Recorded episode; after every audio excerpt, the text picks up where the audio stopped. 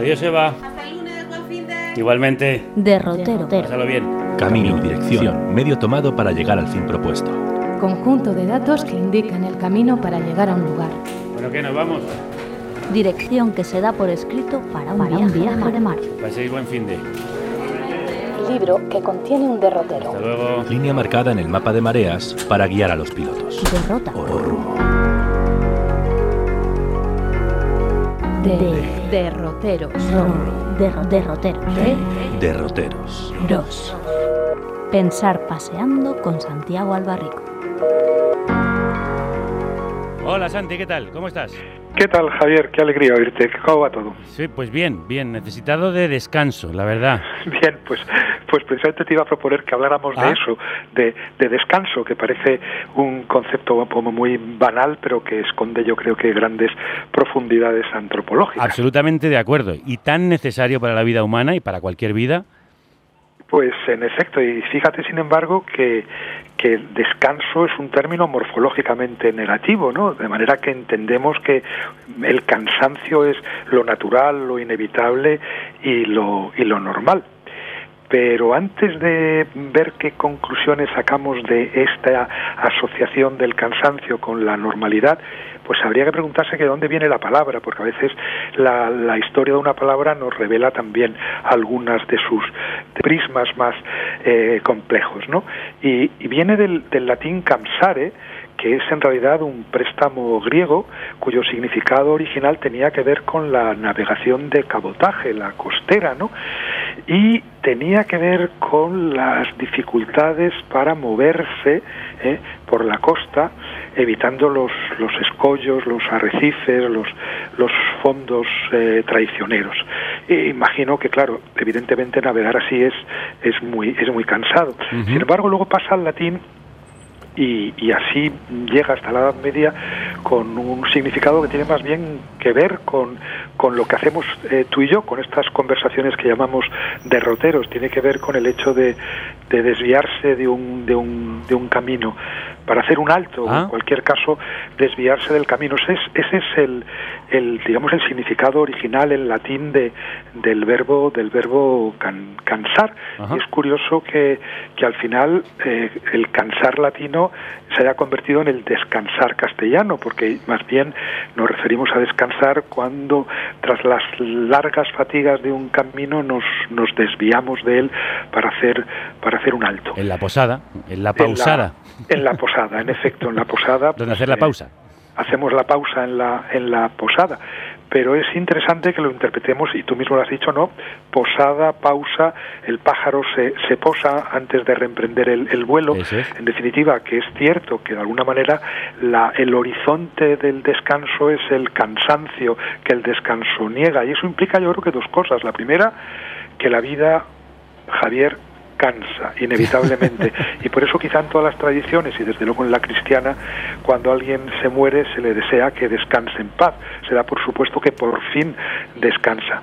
En todo caso hay una segunda interpretación más positiva ¿no? de esta de esta normalidad del cansancio es que el descanso no es bonito o placentero en sí mismo sino en la medida en que interrumpe una tarea fatigosa una tarea que nos que nos ha cansado. Y eso quiere decir que que el, el descanso tiene su, su fuente fuera fuera de sí mismo ¿no?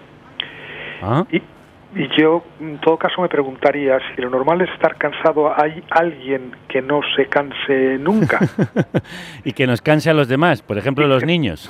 Pues eso, muy bien, porque yo creo que hay dos, tres, tres criaturas eh, que no se cansan nunca, que son los niños, los enamorados y los y los dioses, ¿no? A mí me gusta muchísimo en Ortodoxia de, de Chesterton, Sí. eh, mm, para un poco, como sabes, es, un, es quizá el, el libro más convincente en términos de, de, de- de teología cristiana, Ujú. el que mejor demuestra la, la existencia de Dios. Y él compara un poco los dioses con los, con los niños, Dios en este caso con, con los niños. Dice que los niños no se cansan nunca de que el, el tío que llega de viaje les haga el truco de sacarles la moneda de la oreja y le piden hazlo otra vez, hazlo otra vez, hazlo otra vez y no se cansan nunca. Nunca, nunca. Pero Pero eso pasa con Dios, dice Chesterton, ¿no? que no se cansa nunca de repetirle al sol por la mañana hazlo otra vez y por eso digamos tenemos tenemos amanecer por eso eh, el sol el sol sale y no se cansan nunca de repetir Bueno. el mismo gesto los los dioses no Bueno, aunque Dios descansó al séptimo día después de hacer cielo, tierra, animales y plantas y todo lo demás.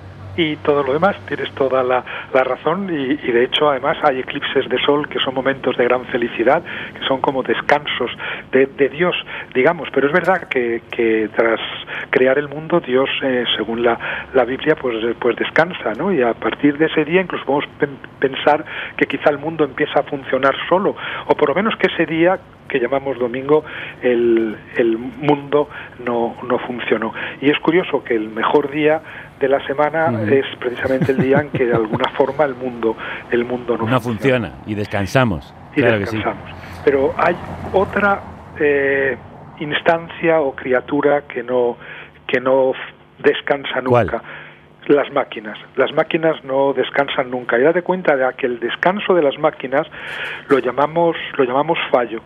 Y quizá conviene interpretar el fallo como un descanso. Mira, tengo un, un amigo sacerdote al que aprecio mucho, Carlos Maza, que es un excelente teólogo que a veces Sí. me manda sus reflexiones. Hace poco me mandaba una reflexión precisamente sobre el fallo y el descanso de Dios. Y en ella empezaba citando un pasaje de una película que sé que, que has visto y que creo que a todos nos, nos, nos gusta, que es Dersu Uzala Sí. de Kurosawa, ¿no? basada en la novela no menos buena de Vladimir Arseniev. Y ahí hay una escena en la que Dersu Uzala, ya un poco viejo, acompaña a esos soldados rusos que van, van de caza y eh, Dersu Uzala dispara y falla y los soldados se ríen de él y Dersu Uzala le dice les pregunta pero qué pasa es que vosotros no falláis nunca y ellos eh, jactanciosos aseguran que no fallan nunca y entonces Dersu Uzala los- les regaña le dice pues muy mal porque eh, si no falláis nunca vais a matar a todos los animales y nos vais a dejar a nosotros y a los bosques y la taiga y las selvas es. sin, sin animales. Entonces lo que está implícito ahí, lo que le está diciendo Dersuzal a los soldados es que de alguna manera cada vez que un, fall- que un cazador falla, la naturaleza descansa Ah. y que quizá pues eh, muchas veces eh, el, el- el bien o por lo menos la, la, la, la- la felicidad es el resultado de un, de un fallo y que fallen las, las máquinas pues puede ser una gran ventaja Sí. para los seres humanos. Pues déjame que haga un desvío en el camino para hacer un alto, porque me ha arrebatado un momento de nostalgia al recordar Der Suzala, porque fue la primera película en la que yo lloré en el cine y era muy pequeño.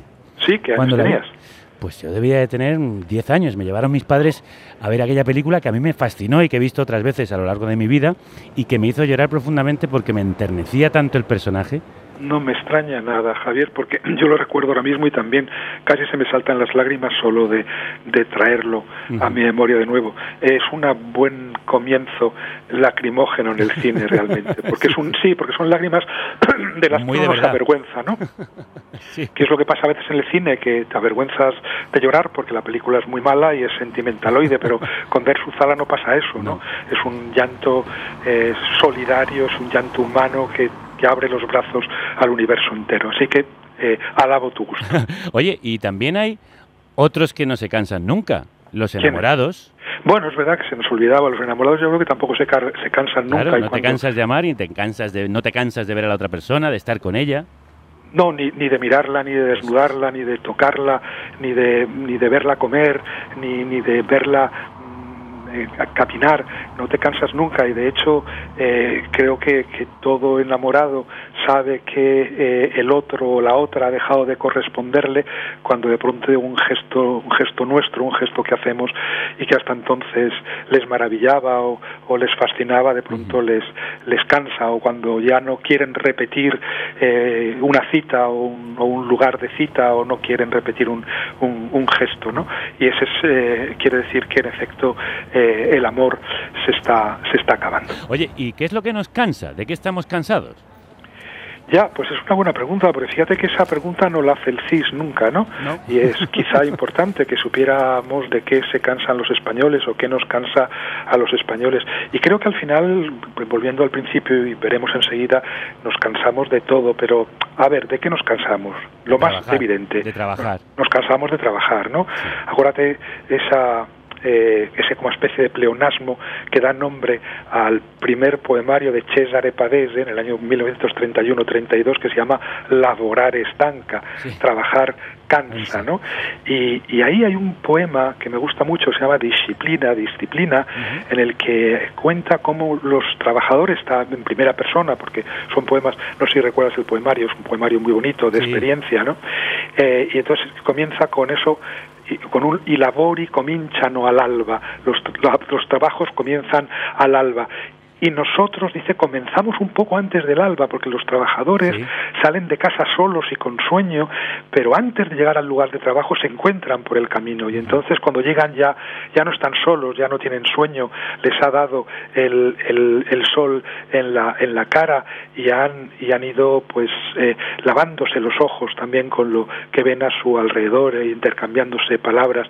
Y a partir de ese momento eh, describe el poema esta alternancia que tiene mucho que ver con el cansancio y el descanso, esta alternancia entre, entre, entre el trabajo, el trabajo duro que les obliga a bajar la cabeza y eh, esa eh, mirada que de vez en cuando, levantando la cabeza, dirigen a la, a la ciudad y que les despierta una, una, una, una sonrisa y que vuelve a activar todos esos pensamientos y vuelve a activar esa, esa convicción de que no están solos en el mundo. Es un poema muy, muy simple y muy, y muy hermoso y tiene que ver en efecto con lo que cansa el trabajo y con lo que necesitamos alternarlo con, con descansos que a lo mejor solo tienen que ver con la, con la mirada.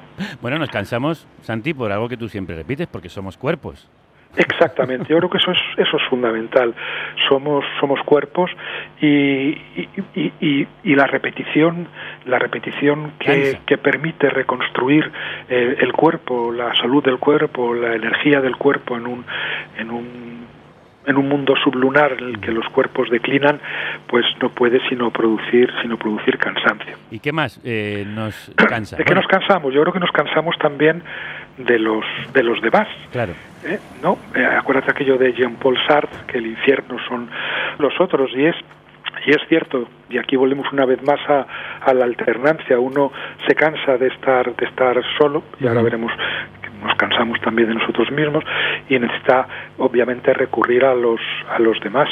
Y los demás son, son siempre un, un alivio, pero son también cuerpos y, y cuerpos con los que inevitablemente chocamos, con los que no nos podemos fundir del todo. Y son cuerpos opacos, ¿no?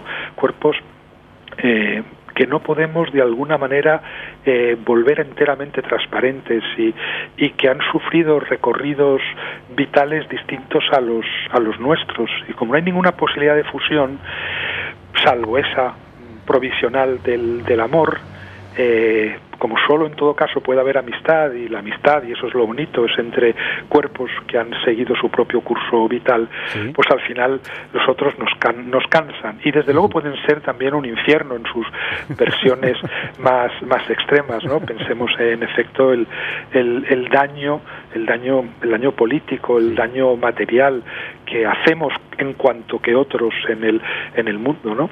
Eh, en fin, hay que repasar la historia para entender que está justificado de alguna manera que Sartre eh, pensara que en ciertos momentos, en ciertos contextos, el infierno son los otros. Pero como bien decías, también nos cansamos de nosotros mismos. De hecho, a veces nuestra propia compañía se nos hace insoportable.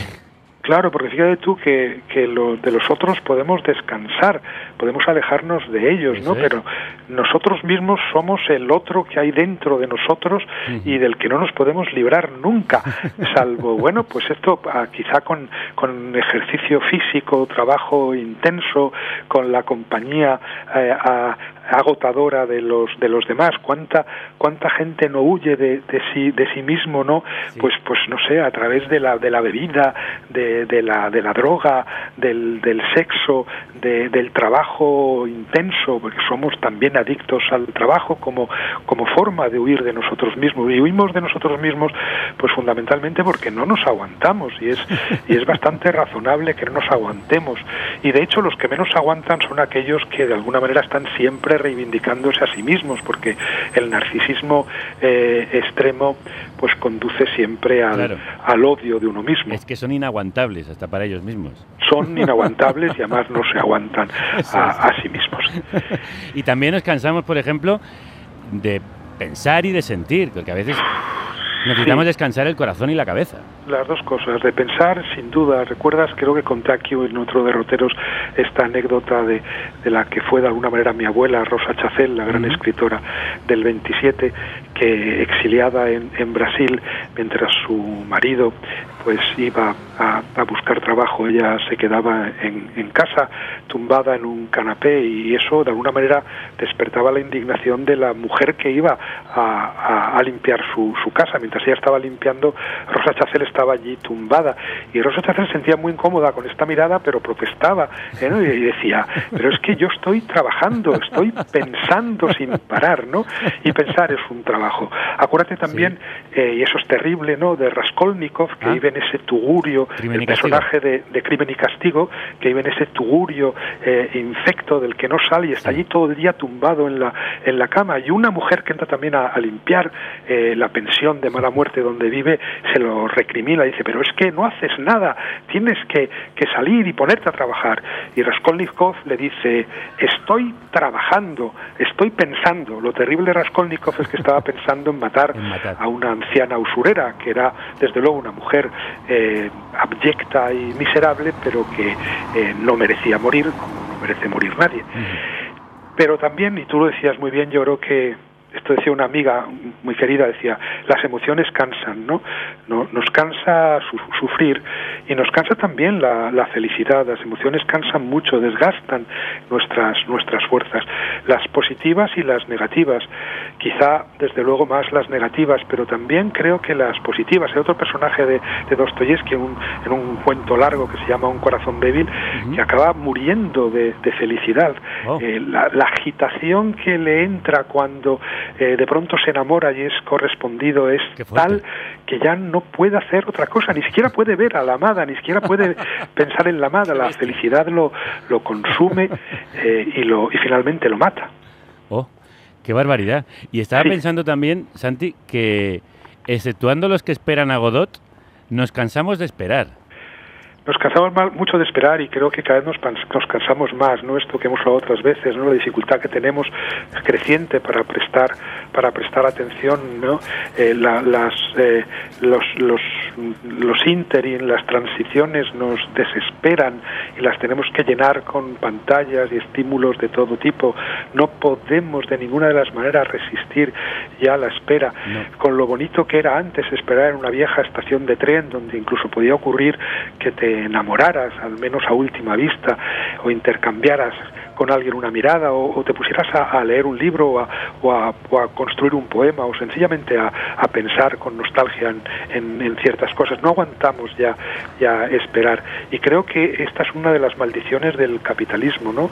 Nos ha prohibido de alguna manera el regalo, la generosidad y nos prohíbe también la, la espera. Eso de, de que eso que yo llamo la, la ontología del, del aún, de lo que aún no ha llegado, que en No. realidad es lo que lo que importa, ¿no? Las cosas que verdaderamente importan las tenemos que, que esperar, no sé, pues desde desde el amor que siempre surge de una manera inesperada hasta hasta el crepúsculo que no podemos apretar un botón y de pronto ver Claro. caer el sol, hay que esperar a, a- a que llegue. Y por eso, fíjate, yo diría que cuando hablamos de, de descanso, pues no hay que olvidar que eh, ahora mismo hay una cosa que se llama industria de entretenimiento, hemos hablado otras Sí. veces, ¿no? Ese proceso que se produce eh, a partir de la segunda mitad del siglo XX, que es la- el desplazamiento de, del- de la explotación del- del trabajo por parte del capitalismo a la explotación del, del ocio. Y entonces el ocio que he llamado muchas veces proletarizado, siguiendo aquí a un filósofo francés que se llama Stigler, eh, pues el ocio proletarizado es también un trabajo. Si piensas tú en el, claro. en el turismo en el turismo de masas o incluso en, en este en este ocio ligado a las nuevas tecnologías no a- al interrumpido flujo de imágenes y de estímulos en, en las redes pues creo que al final eh, eh, el, el ocio se convierte en un, Totalmente. en un trabajo Bueno, más. estoy pensando en los influencers, los instagramers, estas personas que ya hacen cosas que supuestamente son subidas simplemente porque forma parte de su trabajo, subirlo a las redes, mostrarse como tal. De hecho, cuando viajan como turistas, también no es para disfrutar del paseo, de conocer gentes, de un café en un rincón oculto, sino para mostrar que están allí.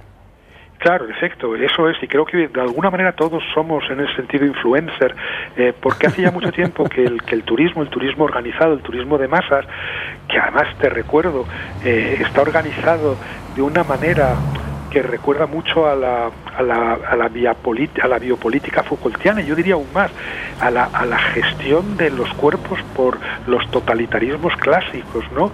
Es decir, se, se de alguna manera se pastorean los cuerpos Sí. eh, en dirección a las pirámides de Egipto, como, como se pastoreaban los cuerpos en dirección a Auschwitz o a, Oh. o a los lager, ¿no? Una cosa terrible que ves esta, esta gestión de los cuerpos. Es decir, sí, vale, en un caso es para matarte, en el otro caso es para divertirte y es una diferencia esencial que no hay que olvidar. Pero tampoco hay que olvidar esa afinidad entre el pastoreo de, de cuerpos por parte de poder- poderes interesados no en tu bienestar, sino en el segundo caso, en el de turismo, el de extraer un, un beneficio. Y todo eso va acompañado de este cansancio de uno Mm. mismo, que tiene que ver con la repetición, ¿no? Sí. Yo delante de las pirámides, yo delante del Taj Mahal, yo eh, comiendo en, en un restaurante eh, eh, mm, eh, esta cosa de que de pronto ya no es el objeto el que importa, sino el hecho de que yo esté entre la cámara y el, y el objeto. Y al final, una vez más, volvemos a, a ese, a ese yo en, Sí. el, en el- la época de su reproductibilidad tecnológica que resulta enormemente cansino. ¿no? De Benjamin, sí, que hemos hablado de él otras veces. Exacto. Bueno, cuando has hablado de Auschwitz y de cómo se pastorea a los turistas como a los cuerpos a los que se iba a incinerar en el campo de concentración, me he acordado de la expresión que abría la puerta de Auschwitz, Arbeit macht frei, es decir, el trabajo os hará libres, que ahora se podría traducir por el ocio os hará libres. El ocio como trabajo os hará libres. Totalmente, así es. Es exactamente eso, no puedes haber encontrado mejor paralelismo. Y además esto me permite añadir otra cosa, y es la pregunta. Nos, nos hemos dicho de que nos cansamos de pensar, de, de sufrir, de ser felices, de trabajar, de ser uno mismo, de los demás, y nos cansamos del mal. El mal se cansa de hacer el mal. Uy, ¿y Fíjate, qué el piensas tú? leía, el domingo pasado leía, a mí me gustan mucho los, las columnas que escribe los domingos Guillem Martínez en, en Sin duda. contexto, que son bellísimas y Sí, además sí. muy profundas. Y ahí eh, se preguntaba, se llamaba Libertad, y se preguntaba, eh, leyendo a un historiador ruso, por qué Stalin, después de matar todos los años entre 1930 y 1938 cientos de miles de personas, Sí. en 1939 de pronto mata muchos men- menos, mata solo unos miles. Y entonces citaba Guillem a este, a este historiador ruso que decía que tantas acciones injustas producen un cansancio, un agotamiento moral asombroso, es decir, que de alguna manera pues también el mal se cansaría de hacer de hacer el, el mal. Y decía Guillem, pues desde ese punto de vista lo que ocurría es que en el año 39 Stalin estaba simplemente exhausto. Y dice que eso era una buena noticia, porque interpreta que de alguna manera no se puede hacer el mal eternamente, pero al mismo tiempo acaba de alguna manera con una con una frase muy bonita, pero también muy perturbadora, acaba diciendo que lo que llamamos eh, libertad es solamente el, el descanso, el mal. descanso del, del mal, ¿no? Y, y claro, pues, pues es que cuando el mal descansa, pues ha producido millones de muertos. Pensemos en Stalin, pensemos en el Holocausto, pensemos en el colonialismo, pensemos en el imperialismo, pensemos en, en tantas y tantas atrocidades como hemos vivido en los últimos 100 años. Y entonces es, es, es inquietante, ¿no? Es inquietante porque, porque conviene que, que no esperemos a, A ser libres canse. A que el mal se canse, ¿no? ¿Y nosotros nos cansamos del mal? Nosotros nos cansamos del mal. Mira, esto tiene mucho que ver con, con eh, eh, la, la idea que yo querría dibujar en esta conversa- conversación que tiene que ver, volviendo al principio, con, la, con la alternancia, con el hecho de que quizá lo normal es cansarse y por lo tanto para descansar eh, necesitamos eh, interrumpir eh, lo que estamos haciendo. No importa si es, si es bueno o es malo. Y eso es una visión antropológica eh, también un poco, eh, pues, triste, ¿no? Pero, pero fíjate, yo sí que creo que, que nos que nos cansamos de todo, nos cansamos del frío y del calor, nos cansamos del movimiento y de la inmovilidad, del trabajo y, y del, del ocio. Y eso está muy bien en el sentido de que antropológicamente el mundo ha estado pensando en términos de alternancia, por ejemplo, las estaciones, Sí. o por ejemplo los días festivos y laborables, ¿no? ¿Y por qué está concebido así el mundo? Pues yo creo que porque realmente descansar, descansar, descansamos solo el primer día de sol tras un largo invierno o descansamos con esos primeros pasos que damos después de haber estado eh, obligados a guardar reposo por una enfermedad durante muchos muchos días y, y eso está bien y descansamos y descansamos el primer día de fiesta, ¿no? Eh, esto en fin, yo creo que todos los que han ido alguna vez a San Fermines lo saben. El primer día de San Fermines eh, uno eh, está pletórico de fuerzas y, y- no se cansa de nada, ¿no? El, cuarto día de San Fermines pues resulta ya agotador repetir una vez el, una y otra vez el mismo gesto y por eso incluso hay mucha gente que con depresión si quieres eso es tremendo si lo aplicas a este otro discurso del bien y, y del mal, ¿no? Porque que nos cansamos también de la libertad, que nos cansamos también de la democracia, que nos Sí. cansamos también de, la, de, de una institucionalidad eh, democrática, del Estado de Derecho. Yo creo que ahí hay que tener cuidado, ¿no? Porque cuando hablamos, por ejemplo, ahora de cambio de ciclo, hay que tener mucho cuidado con no trasladar a la política eh, estas alternancias que son propias de la, de la naturaleza. No, no podemos decir, bueno, pues no pasa nada, primero las izquierdas, después Claro. las derechas. Eso estaría bien en un mundo realmente eh, democrático en el que, que gobernaran las izquierdas o las derechas no pondría jamás en peligro la democracia. Pero cuando decimos ya, bueno, es lo normal, primero la democracia, después la dictadura, primero los derechos humanos, después la tortura, Claro. pues pues pues no los ciclos están bien para una democracia a- asentada pero no nos podemos cansar de la democracia y yo en este caso diría de las izquierdas sin que eso tenga un efecto catastrófico Claro. Y es que el problema es que cada vez nos cansamos más rápido de todo, como decías, porque como no sabemos esperar, exactamente todo nos cansa inmediatamente. Y exactamente además Entonces, subrayo inmediatamente. Inmediatamente, es lo que hay que subrayar y por eso mismo creo que hay que reivindicar también el cansancio. Y si hablamos de esto de la de la democracia, habría que pedirle a los a los políticos que descansaran más, que lavaran más platos, que cuidaran más niños, que fueran más al cine, que leyeran más libros, que pensaran más, que se cansaran un poco también de sí mismos. Pero a los ciudadanos habría que pedirles que se cansaran un poco más. Debemos pedirnos a nosotros mismos más cansancio, porque hay ciertas cosas de las que no podemos descansar. Una de ellas, ya lo hemos dicho, es la vida, porque el descanso se llama muerte, y otra es sin duda la democracia y la justicia social, porque el descanso se llama dictadura y se llama capitalismo. Sí, no podemos descansar de ninguna de estas cosas, como yo no puedo descansar de estos paseos que hacemos tú y yo, a los que por cierto eh, hace tiempo no asiste María Bastaros, que me preguntaron el otro día, es que está trabajando mucho y necesita a veces descansar incluso de estos derroteros que son un descanso para nosotros. Santi, En efecto. Gracias por este rato de descanso, Javier. Gracias a ti.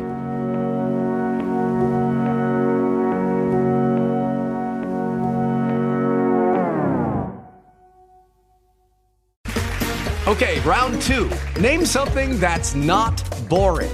A laundry? Ooh, a book club. Computer solitaire, huh? Ah, sorry, we were looking for Chumba Casino. That's right. ChumbaCasino.com has over 100 casino style games. Join today and play for free for your chance to redeem some serious prizes. ChumbaCasino.com. No purchase necessary. Where prohibited by law. 18 plus terms and conditions apply. See website for details.